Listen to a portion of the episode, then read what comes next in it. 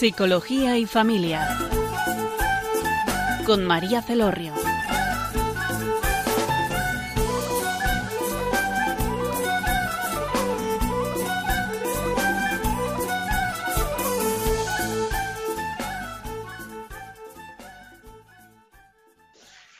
Hola, buenas tardes, queridos oyentes. En la tarde de hoy eh, nos acompaña José Víctor Oronsemper. Hola, buenas tardes. Buenas tardes, María. José Víctor nos ha acompañado eh, en otros momentos en este programa de Psicología y Familia. Hemos desarrollado ya bastantes temas con él. Es doctor en educación, eh, es asesor educativo de la Universidad Francisco Victoria de Madrid y también es director eh, de la Fundación Acompañando al Crecimiento, que dentro de Acompañando al Crecimiento tienen el proyecto de Up to You, que es formación a educadores. Digo por si conocéis, porque antes era más conocido por Achuyu, pero ahora mm, han cambiado de, nombre y un nombre más asequible y más fácil de recordar, que es acompañando al crecimiento, que realmente es a lo que estáis centrados ahora. Bueno, en la tarde de hoy vamos a desarrollar el, el, tema de nos adentramos en el bullying y por qué este título, ¿no? ¿Por qué lo hemos llamado así? Pues porque dentro del bullying, eh, cuando eh, escuchamos esta palabra, muchas veces se nos viene a la cabeza eh, como una situación de conflicto ¿no? entre un agresor, una víctima, entre varios agresores, una víctima, y está como muy establecido qué es el bullying, ¿no? Pero como siempre José Víctor le da una vuelta a todo y mm. tiene otras miradas que ahora vamos a ir desarrollando y que nos va a ayudar a poder entender esta situación eh, con mayor profundidad. Primeramente, como siempre, me gusta eh, que clarifiquemos el término ¿no? al que eh, queremos hoy dedicar este espacio de tiempo, y es el bullying. ¿Cómo lo definirías, José Víctor? Pues, bueno, primero es acompañando el crecimiento, ¿vale? no al crecimiento, digo, porque si nos buscan con al, no saldremos con él, sí. Pero bueno, no pasa nada, es, es un, cuestión de eh, acostumbrarse. Pues mira, sobre el bullying, pues ciertamente es un, tipo de acoso. Es un tipo de acoso en el que pues, hay una persona, un grupo de personas que de una forma intencionada eh, y de una forma reiterada, pues se, están ensayando, ensayando con alguien, ¿no? Pero eh, digamos que para que ah, entre en esta categoría hace falta de alguna forma también que el motivo del ensañamiento, de la molestia, eh, tenga como cierto carácter gratuito. Es decir, que no se trata de una venganza, no se trata de nada, sino que se buscan excusas, ¿no? Se busca, en el fondo es buscar una especie de un chivo expiatorio. Eh, entonces se buscan excusas que podrá ser que es más alto o que es cojo o lo que fuera, ¿no? pero se produce de esa forma intencionada y reiterada eh, es, ese ensañarse con el otro. El, tema no sería tanto una definición, porque, mm, sino entender bien un poco que, cuál es la dinámica, porque cuando tú tratas estos temas, lo primero que están pensando es que hay una persona mala y hay una persona buena, eh, que es el que está sufriendo y, no hay por qué negar que hay una persona buena que está sufriendo. Pero mm, eh, en, todo, en todo tipo de, acoso siempre hace falta que el proceso de crecimiento se dé en las dos partes. Lo digo porque cuando nos quedamos centrados en una mirada así superficial, pues parece que se trata de, de simplemente pues arreglar un desajuste y ya está, cuando en el fondo de lo que se está manifestando es una realidad pues mucho más profunda, sobre todo además si estamos en ámbitos educativos, eh, que es, donde se suele usar sobre todo este término. Mm, entonces, claro, no es lo mismo que, que dos personas adultas ante un conflicto sostenido de esta forma, de con una intención y una repetición y de todo, pues oye, dicen, mira, oye, pues que cada uno encuentre su vida por su lado y ya está. Es que cuando estamos hablando del colegio no podemos tener esas perspectivas. Porque cuando estamos hablando del colegio, de, eh, lo que estamos aprendiendo es a vivir juntos. Entonces, mm, no puede centrarse una propuesta en, que para aprender a vivir juntos cada uno tiene que funcionar por separado. Es decir, eh, cuando hablamos del bullying en el ámbito educativo, yo creo que el, gran cambio está en saber cuál es el objetivo. Y eh, no, no, cuál es la definición tanto, sino cuál es el objetivo. Y el objetivo es que hace falta recuperar la relación. Porque en el fondo es para eso, para lo que estamos en el colegio, ¿no? O sea, para aprender a vivir juntos. Es uno de los, no es uno de los pilares, sino que es el pilar central de la educación, ¿no? Entonces, eso, eh, tener claro ese fin educativo, es decir, no situarse ante el bullying con un fin de evitar el problema, sino con situarse ante el bullying como el contexto donde me toca desarrollar los grandes objetivos educativos. En este caso, aprender a vivir juntos. Y eso además abre interrogantes como que ya no, ya no está tan definido que uno tiene que cambiar y otro no, porque parece que es el, el que acosa el que tiene que haber cambio, y no niego para nada que tiene que haber cambio en quien acosa, pero también en el acosado hace falta que se dé un cambio normalmente, porque cuando a uno le molestan, pero no, no ha vivido ningún proceso de ruptura personal, pues no se le llama bullying, porque eh, sencillamente es un bullying que no, que no trasciende. Normalmente, cuando se le suele poner, este nombre, es porque la persona que está recibiendo eh, las malas formas de ser tratado, de alguna forma ha sido roto. Y entonces quiere decir que no se trata simplemente de que dejen de tratarle mal, sino que él mismo va a tener que hacer un proceso de crecimiento. Vale, o sea, según nos estás em, contando, eh, no quedarnos tanto en, en, eh, en, la situación de cada uno, sino en el fin educativo cuando estamos hablando de bullying. ¿No? Es realmente importante. Mm. Vale.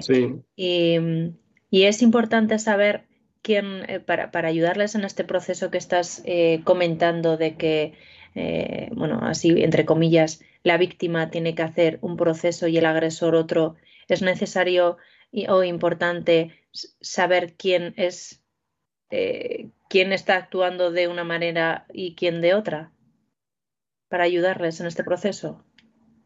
O sea, el tema está en que normalmente las, eh, si, uno coge y mira las cosas con, con, como te diría, con un filtro muy grande y solamente se centra en ciertos acontecimientos, pues parece que sí, tú dices, hombre, es que el que empuja es uno y el que ha sido empujado es otro. Entonces parece que están muy definidos los roles, ¿no?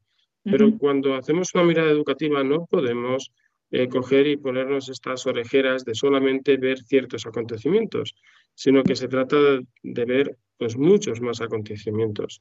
Y entonces eh, a veces los, los roles se desdibujan Mm, no, no estoy diciendo que es que el, el agredido antes había sido agresor de, esa misma persona. Vete a saber, yo qué sé, eso por poder ser podría ser, porque situaciones viciadas de relación hay muchas, pero tampoco tenemos por qué aceptar que es eso lo que ha pasado. Lo que estoy diciendo es que cuando se, se mira la persona en su conjunto, eh, entonces descubre que, que las cosas no son tan simples como que hay un agresor y un agredido. Es decir, uno no se levanta por la mañana y dice, no tengo nada que hacer, voy a empujar a fulanito. No es así, sino que todo tiene un, proceso en el que se ha ido gestando todo. Entonces, si, insisto, si hablamos en claves educativas, no podemos centrarnos en evitar el, comportamiento que, está haciendo daño físico o psicológico al otro, sino en tener que ir a, a las raíces de todo, ¿no? Y si vamos a las raíces de todo, pues obviamente los problemas desaparecerán. Pero una cosa es que los problemas desaparezcan como efecto de crecimiento de las personas y de la mejora de su relación, y otra cosa es que desaparezca el problema porque nos centramos en él, pero cuando hacemos eso, ¿qué es lo que ocurre? Que en el fondo las personas no han sido atendidas. Ni, ni el que ha recibido el dolor se le ha acompañado en el dolor, ni el que ha causado el dolor se le ha ayudado a comprender eh, qué está pasando en su vida y cómo situarse ante ella. ¿no? Entonces, eh, tener bien claro que la educación se juega en procesos de acompañamiento es tener bien claro que la educación se centra en el crecimiento de las personas y no simplemente en ir resolviendo pues, las situaciones que nos encienden las luces de alarma de que hay problemas.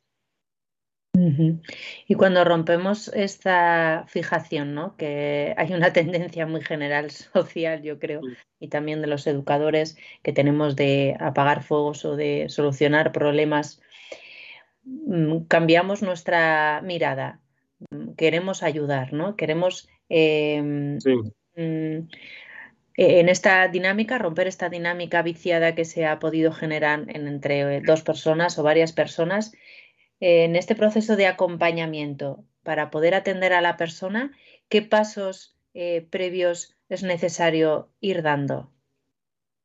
Sí, pues el, proceso de acompañamiento con uno y con otro son distintos. Es decir, porque el proceso de acompañamiento a veces con, con quien ha recibido el, el, dolor o la ofensa así continuada, pues a veces, muchas veces está en, en que las personas se acaban como eh, aceptando las etiquetas que se les ponen. Entonces, eh, poder descubrir que eh, el que ha recibido la agresión no es el agredido.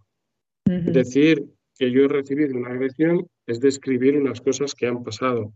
Decir que yo soy el agredido es entenderme desde ese acontecimiento.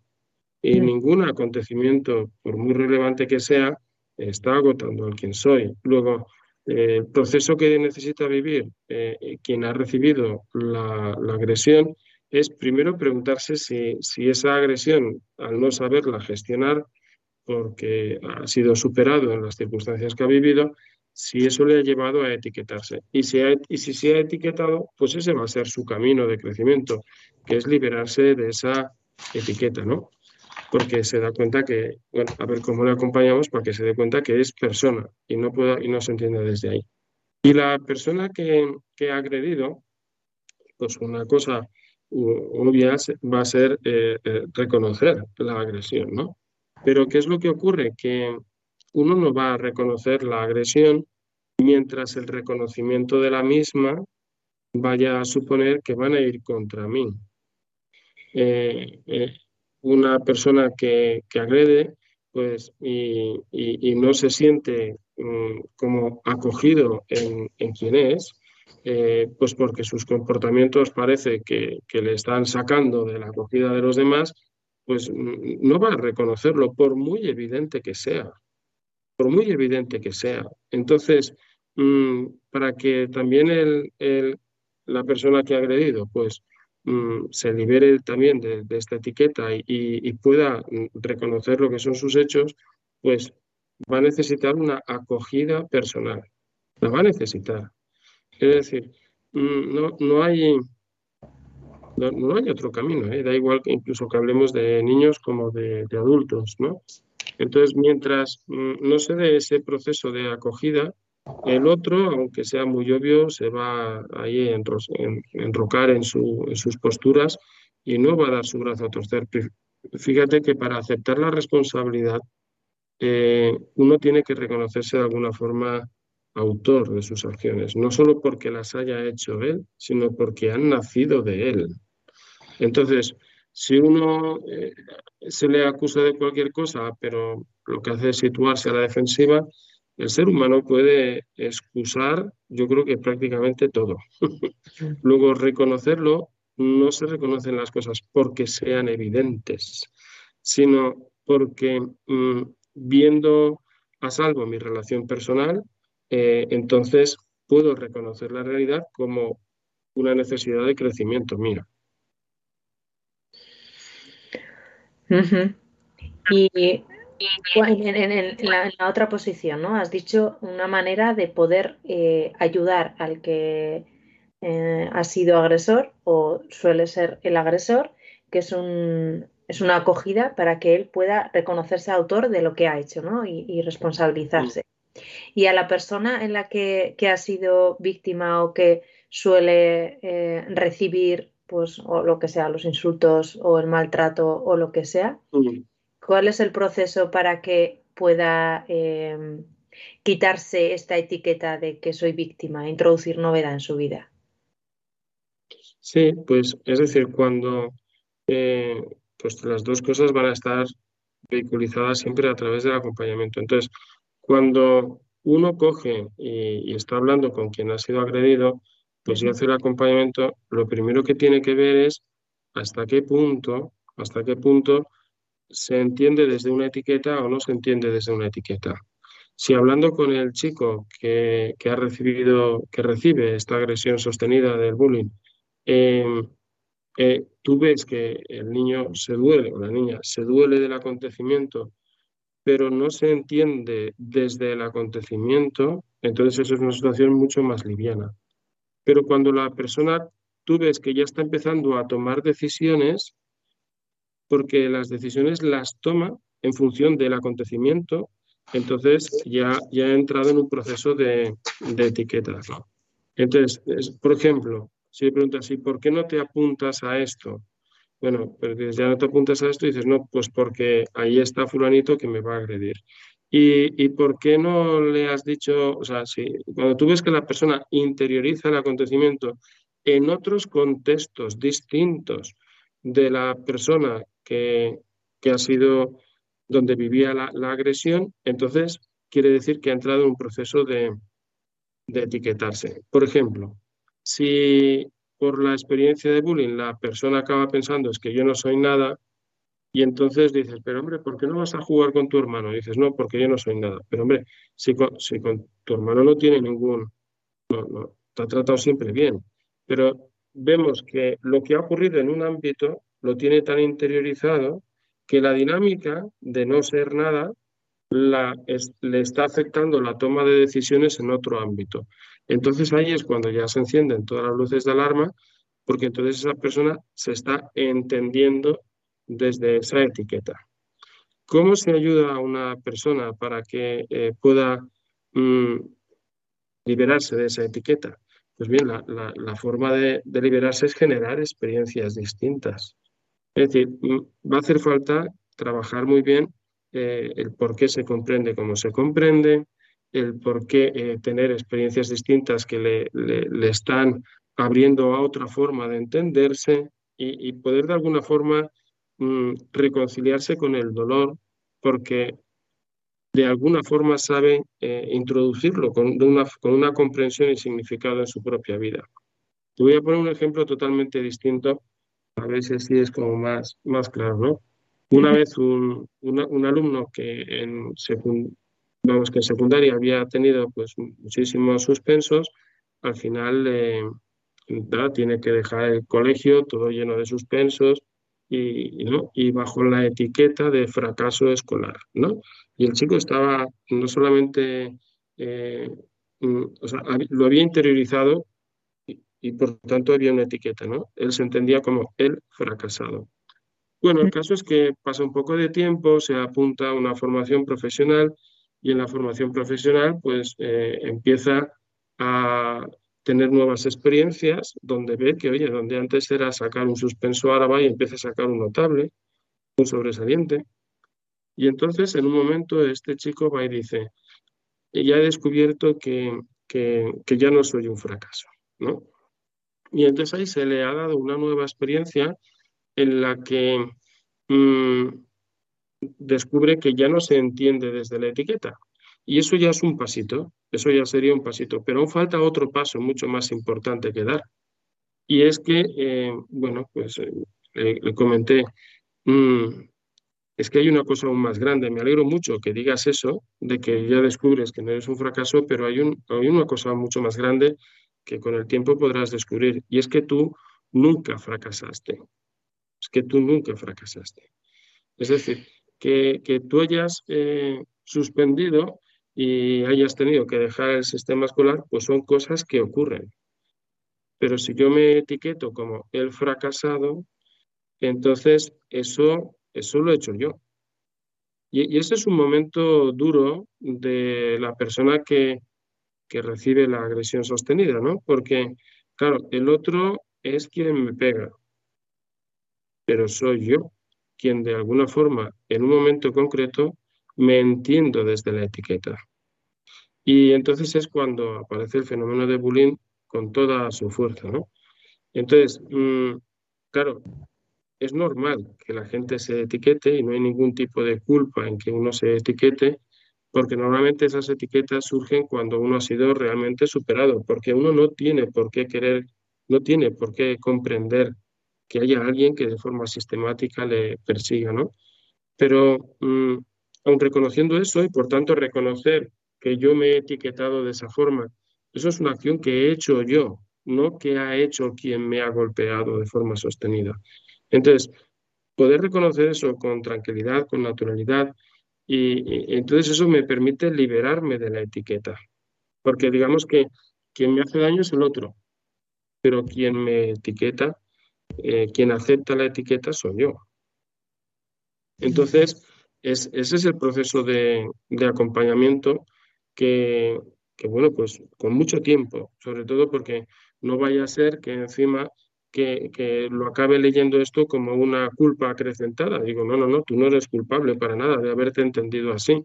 Sencillamente las circunstancias de la vida, el acompañamiento que recibiste, lo que fuera, no te permitió generar una comprensión distinta.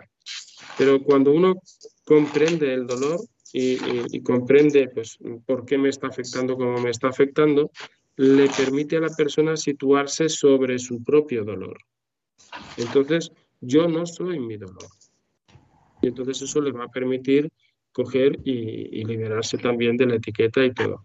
Este es, el proceso que, necesitamos vivir todos, incluso con independencia de la edad.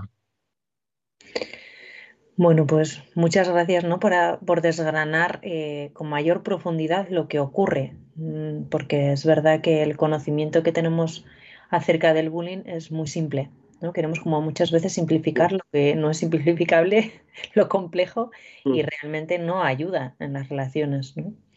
Vamos a escuchar una canción que, tiene muchos años, pero a mí eh, me encanta, es muy entrañable para mí, que es Que canten los niños de José Luis Perales, porque, mm, bueno, porque los niños eh, siempre dicen verdades a, puños que muchas veces nos, deslumbran y, nos hacen eh, como caer a tierra a los adultos y, yo creo que nos va a ayudar a poder reflexionar todo esto que hemos estado hablando en esta primera parte del programa.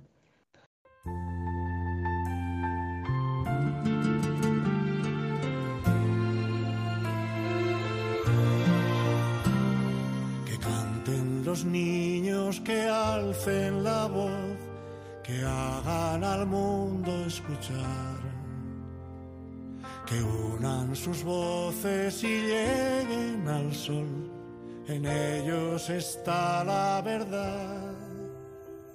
Que canten los niños que viven en paz y aquellos que sufren dolor. Que canten por esos que no cantarán han apagado su voz. Yo canto para que me dejen vivir. Yo canto para que sonría mamá. Yo canto porque sea el cielo azul. Y yo para que no me ensucien el mar. Yo canto para los que no tienen pan. Yo canto para que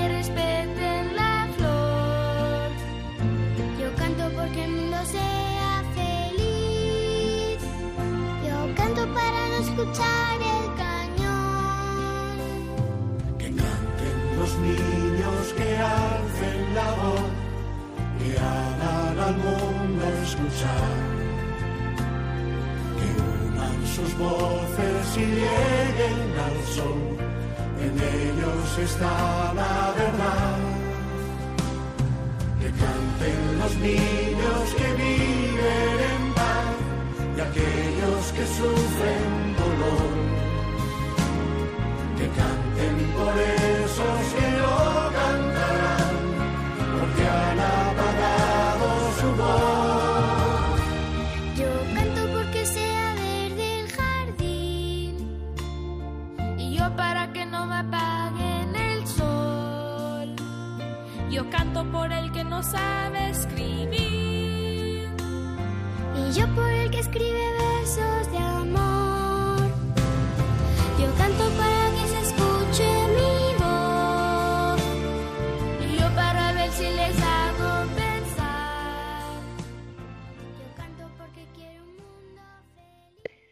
Hola, buenas tardes, queridos oyentes. Son las 5 y 25 de la tarde. Estamos en el programa de Psicología y Familia. Les habla María Celorrio y tenemos eh, como invitado a José Víctor Oronsemper. Y el tema en el que estamos desarrollando es adentrarnos en el bullying. En la primera parte del programa eh, nos ha explicado el profesor la dinámica del, bullying, eh, por qué una persona llega a considerarse víctima o agresor, ¿no? que parte de etiquetarse a sí misma como tal y, requiere un proceso tanto con la víctima como con el agresor de poder, eh, por así decirlo, quitarse esa etiqueta, eh, salir de esa casilla, ¿no? Que está encasillado y iniciar un proceso que requiere, claro, un acompañamiento porque solo eh, es muy difícil. Y a partir de entonces ya, pues, mm, trabajar ¿no? esta dinámica que se ha viciado entre dos personas. Em, hemos hablado, mm, José Víctor, de, como el inicio, ¿no? De, quitarse eso, de desenmascarar esa etiqueta. Eh, has hablado de que el, agresor es necesario que se mm, sienta acogido para poder responsabilizarse de lo que ha hecho, que si no, no es posible. De la víctima. Y una vez que ya se ha trabajado eso, el siguiente proceso, supongo ayudarles al, encuentro entre ellos. Mm. Sí, exacto. O sea, el horizonte de, de todo ejercicio de mediación es que el mediador sobre. O sea, ese es el. Eh, ¿Cuál es el objetivo de la mediación? Que sobre el mediador. Eh, el mediador existe y dices, bueno, pues porque hace falta alguien que, que ayude en ese proceso, pero el objetivo es sobrar. Entonces, eh, ¿qué quiere decir? Que el, que el objetivo de fondo es que se pueda recuperar la relación. Entonces, eh, que se pueda recuperar la relación no quiere decir que pasen a ser amigos, sino que eh, digamos que si antes uno tiene que, tanto el, que ha agredido como quien ha sido agredido, liberarse de esas autocomprensiones, también poder eh, al otro sacarle de esa etiqueta, ¿no? Es decir, porque yo no voy a dejar de comprenderme a mí mismo como el agredido mientras el agresor sea agresor. Eh, este proceso, eh, por eso quiere decir que no existe el crecimiento de ninguna de las dos partes si no existe una mejora de la relación. Yo voy a dejar de comprenderme a mí mismo como el agredido cuando el otro deje de, ser entendido también como el agresor. Yo podré saber que yo eh, he sufrido una agresión y el otro ha realizado una agresión. Pero igual que yo soy más que, mm, que la agresión recibida, pues el otro también es más que la agresión que me ha dado a mí, ¿no? Entonces, eh, eso es un proceso de recuperación de la relación. Y exactamente igual, ¿no? Que quien, el que ha agredido al otro, mm, en el fondo ha, ignorado del otro que es persona y sencillamente ha buscado como un chivo expiatorio en el que desahogarse, ¿no? Entonces, bueno, pues en este porque es cojo o en este porque es más callado.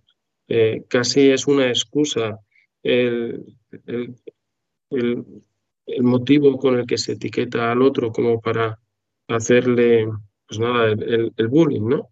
Eh, entonces, cuando uno coge y reconoce no simplemente, pues que, bueno, que, que, él ha sido quien ha agredido precisamente por esta acogida personal de la que hemos hablado antes, sino que también recupera la relación porque descubre que, que ha tratado como cosa a una persona.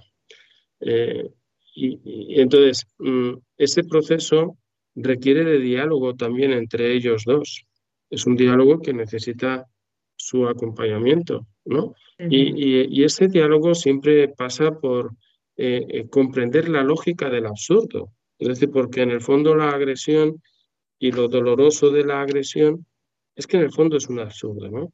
Entonces, poder conocer la historia del otro, poder conocer dentro mm, la lógica que el otro ha vivido, conocer el proceso del otro, hace comprensible algo que al principio pues se ve como algo absolutamente absurdo y sin sentido. Es decir, a mí no me duele que una rama de un árbol O sea, sí que me duele físicamente, pero, pero no me afecta en mi interior que una rama del árbol se caiga y me dé un golpe en el brazo. Pero en cambio sí que me duele interiormente, no solo, no solo en el brazo, que venga alguien y me pegue en mi brazo. Porque digo, ¿pero por qué? ¿A qué viene esto? Es decir, eh, que una rama me pegue a mí porque se ha roto, la rama no podía hacer otra cosa, me molestará más o menos, pero, pero no me afecta el dolor. Pero cuando yo descubro que otra persona es la que me golpea, eh, lo que descubro eh, es que mm, no tenía por qué haber ocurrido eso. Entonces, el por qué a mí mm, requiere de un diálogo entre ellos. Y exactamente igual con el agresor.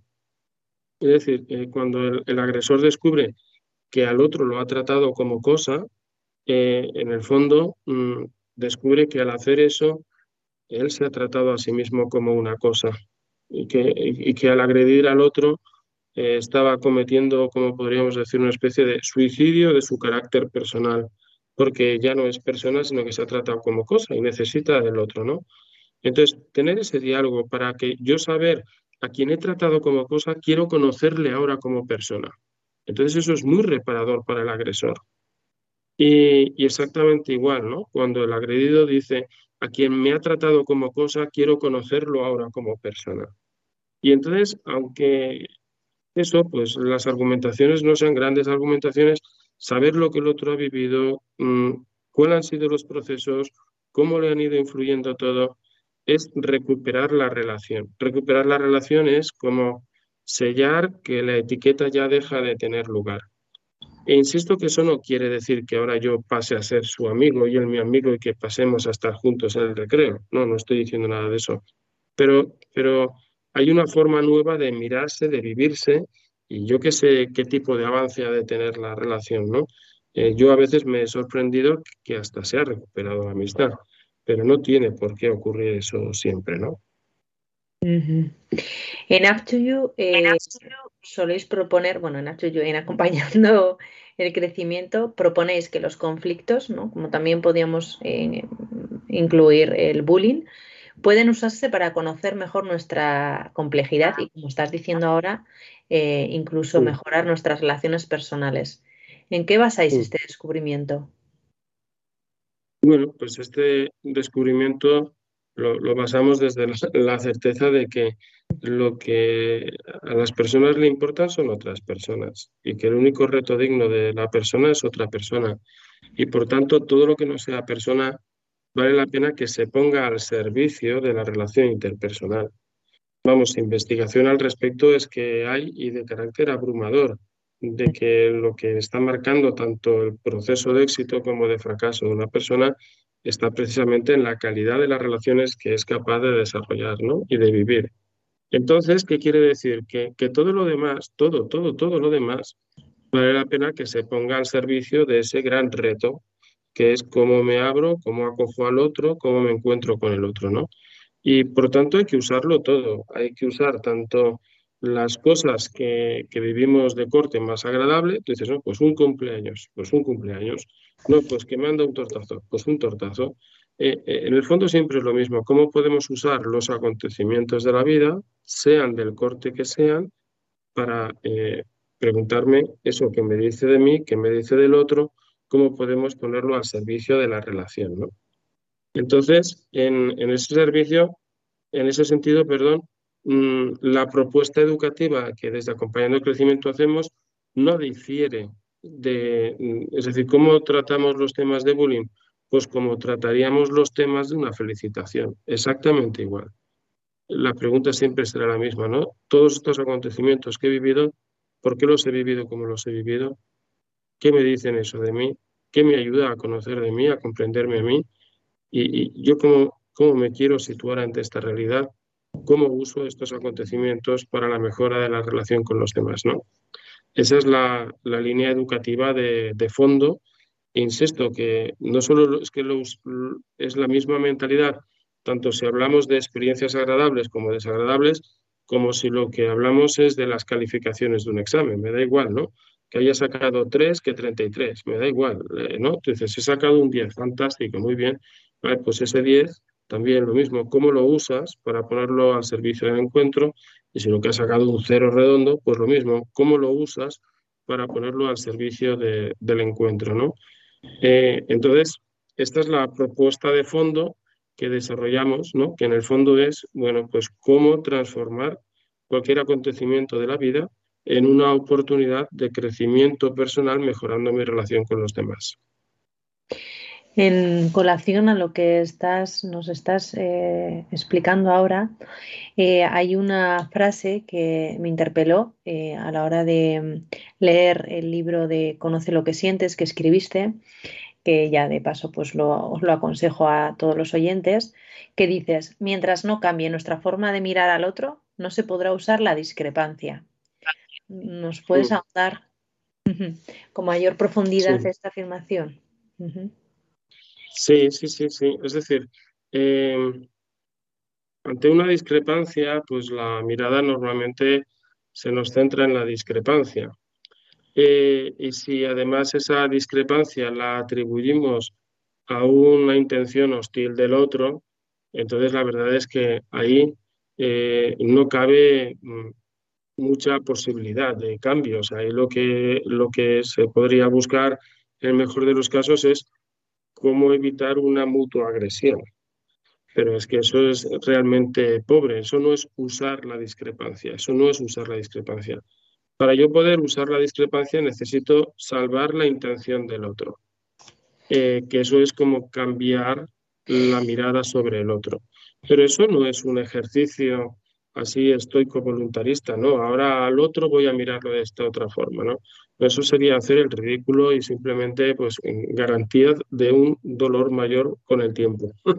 Sino que para coger y, que haya una nueva experiencia de mirar al otro, mm, hace falta también al mismo tiempo que crezca mi forma de comprenderme a mí mismo.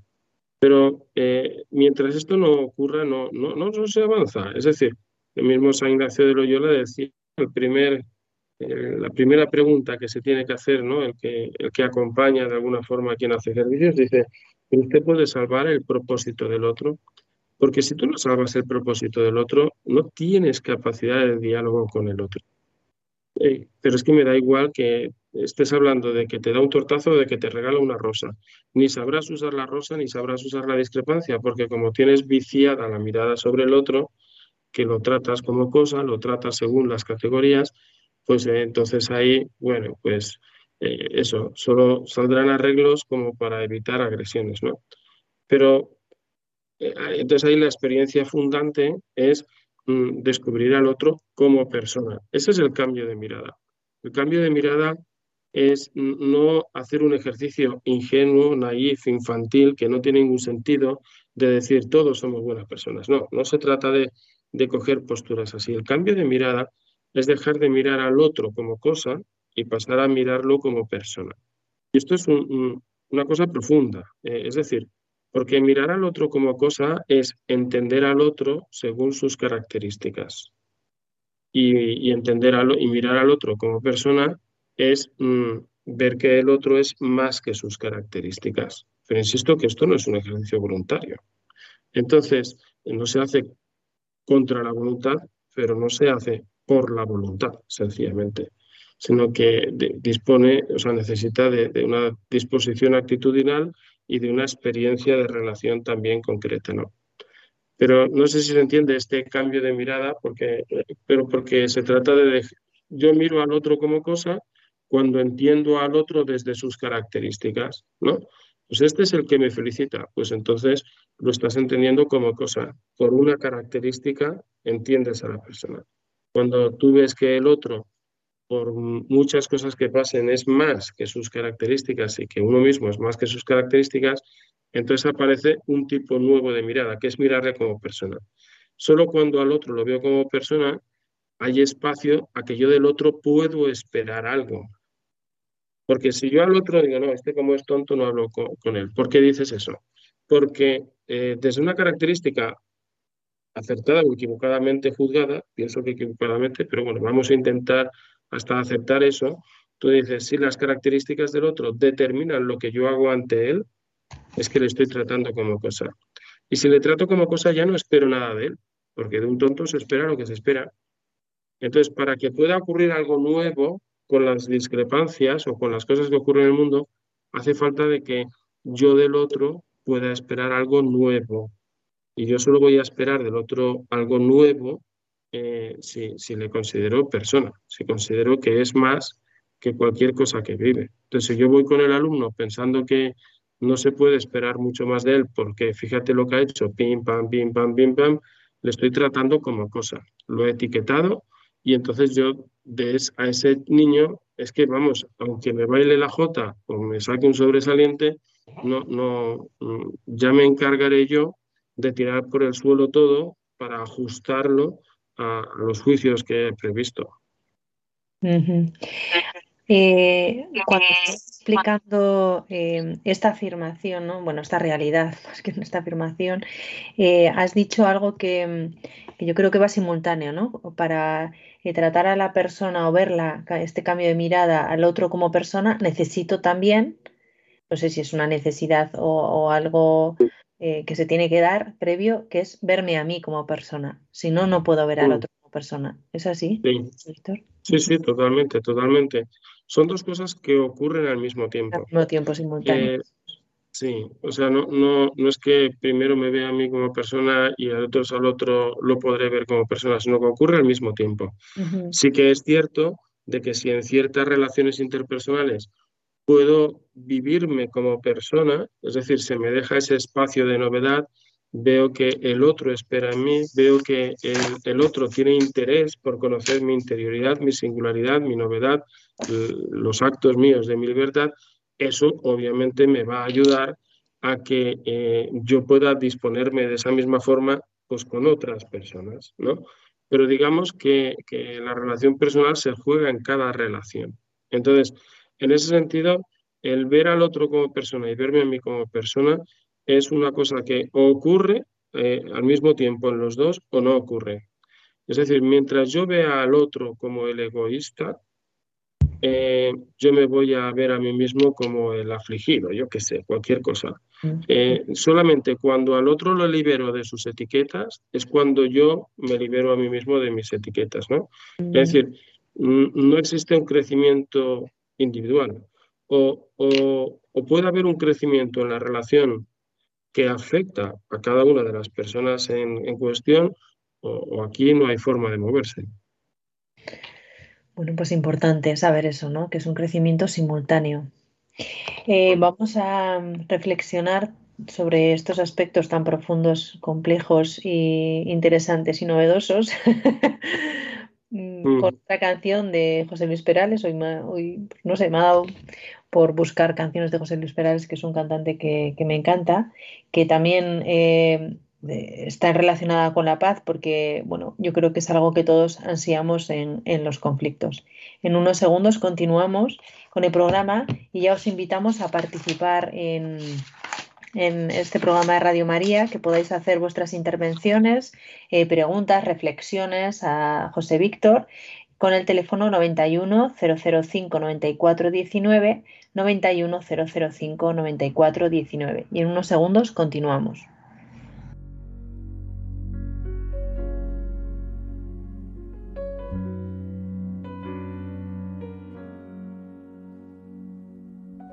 Se borre la imagen del pasado. Si el pasado es de muerte y desconsuelo que nazca un futuro de esperanza para los que un mal día la perdieron. Que se llene la tierra con sonrisas de niños y que pare la guerra para siempre. Que hoy la luz se vuelva a encender, que suene una canción de amor que todos los hombres que llenan la tierra apuesten unidos por la paz y todas las voces se eleven al cielo al grito de libertad.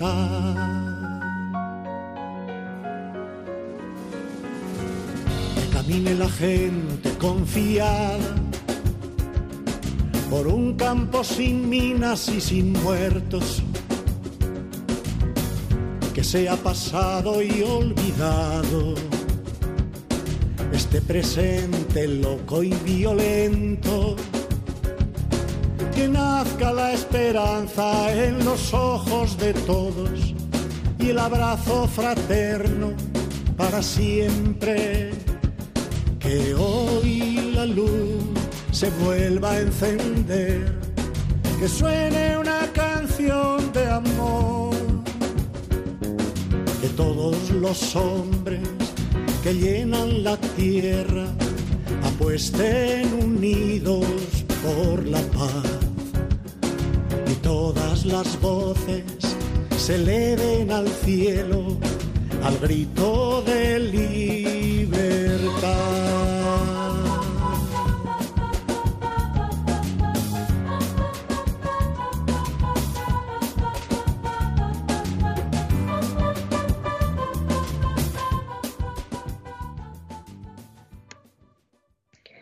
Hola, queridos oyentes. Hola, queridos oyentes. el programa de Psicología y Familia, en la tarde de hoy con José Víctor Onsemper. Os animamos en esta última parte del programa a intervenir y a enriquecer este programa llamando al teléfono mm, directo que es 91005 9419 91005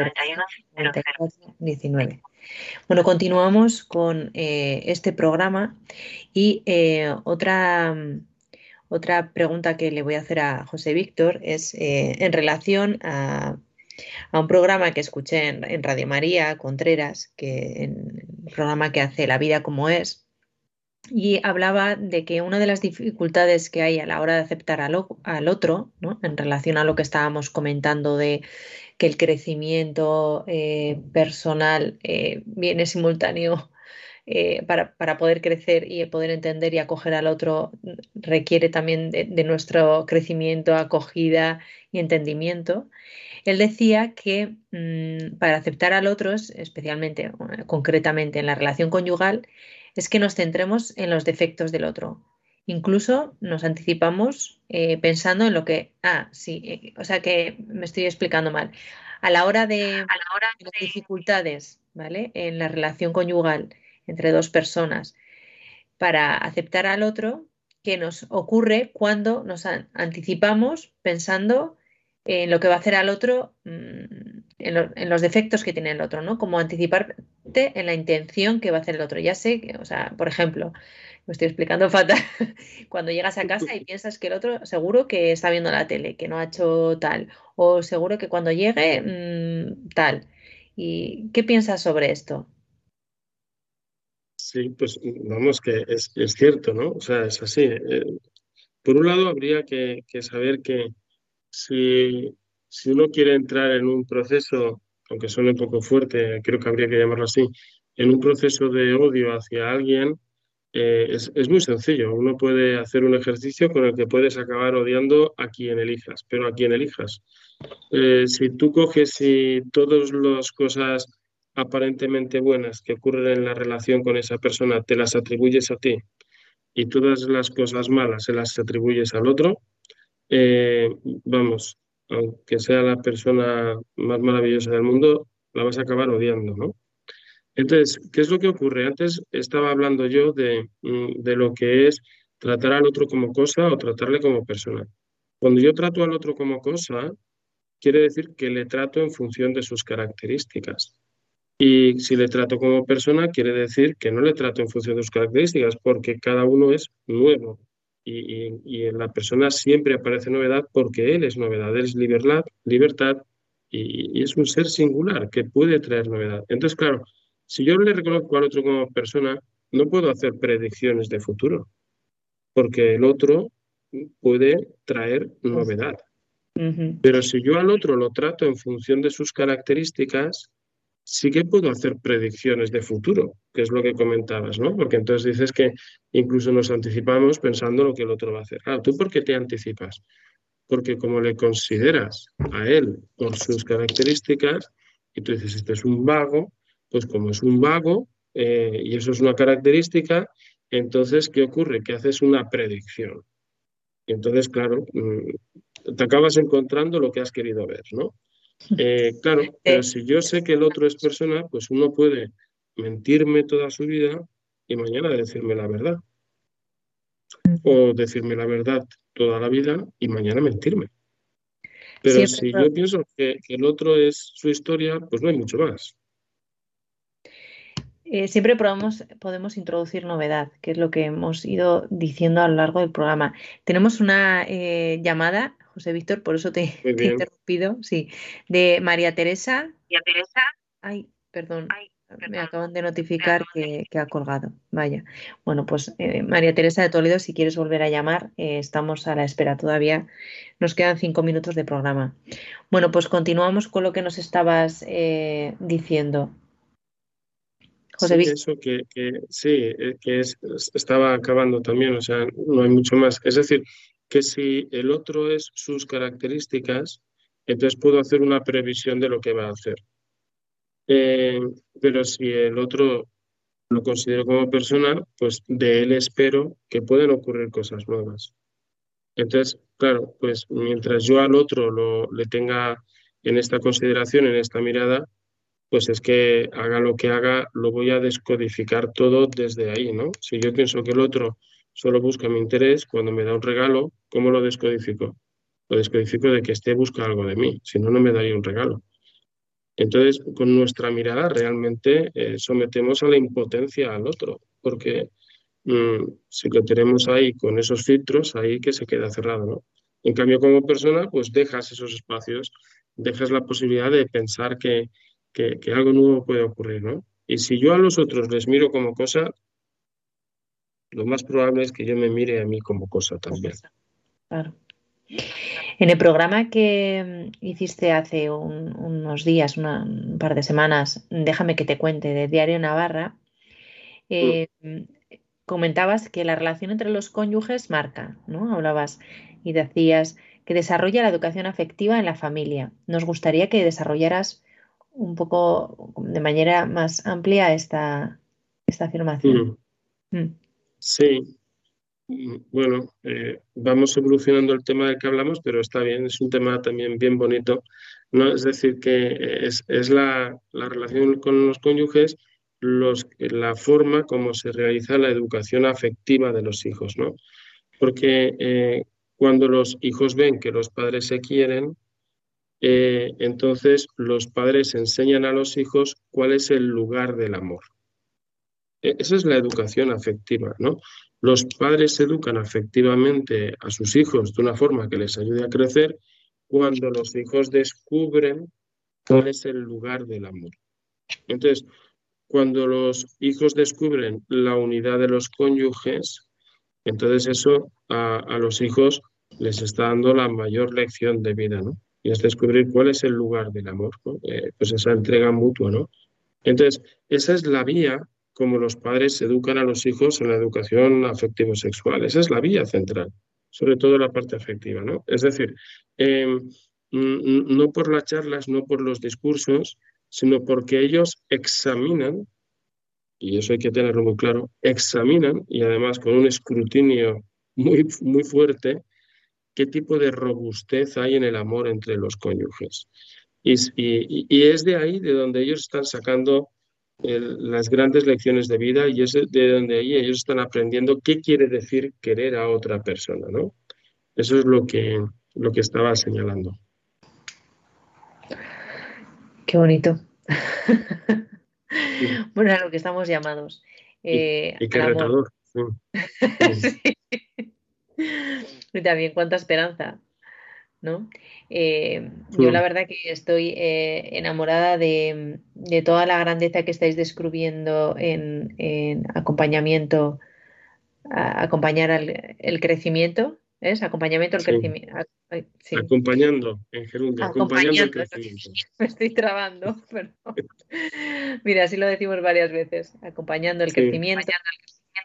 Porque es verdad que, le dais una mirada y, diferente eh, y buscáis sobre todo lo profundo, ¿no? ¿Qué es lo que pasa, ¿no? Desde lo profundo, desde las entrañas, ¿no? Como, eh, ¿Por qué se ha gestado esto, ¿no? Vais ahí a, buscar a la raíz, eh, a poder entender no, no buscar eso, eh, un, discernimiento simplista y como rápido de lo que ocurre y que, parece que esta sociedad pues, nos lleva a eso, ¿no? Como siempre, qué es lo que está pasando, ¿Qué, quién es el autor de los hechos, quién es el que tal, y, parece que vamos así. En, los colegios también, eh, yo los programas que hay, por ejemplo, en el colegio de mis hijos, eh, les forman a los niños para... Eh, para que haya mediadores escolares, les llaman, para evitar, bueno, hablan de evitar el conflicto siempre. Y entonces es, pues eso, cuando hay un conflicto en el patio, van estos mediadores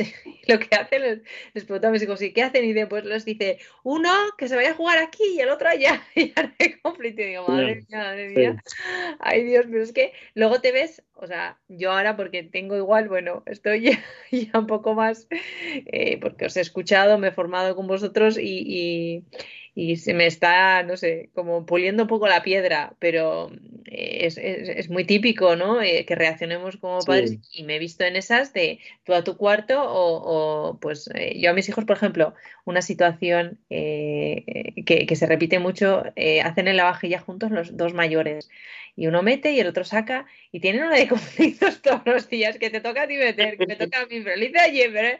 Y digo, no, no, no, dice mi hija, vamos a hacerlo, yo hago, tú metes mañana, yo saco, y claro, quiere separar, y digo, no, los dos, y aunque estéis de tortas, tenéis que buscar la manera de encontraros con el lavajillas.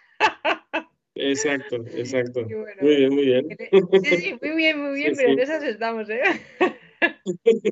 No, no, no, pero es toda una lección de vida. No se trata de cómo tolerarnos, sino se trata de cómo aprender a vivir juntos. Sí, sí.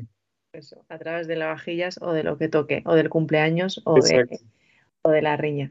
Bueno, pues muchas gracias, un placer volverte a escuchar y que nos acompañes. María, por esta oportunidad. Espacio y os invitamos a todos los oyentes a que sigáis en sintonía con Radio María y a enriqueceros de esta eh, preciosa radio. Un saludo y hasta pronto.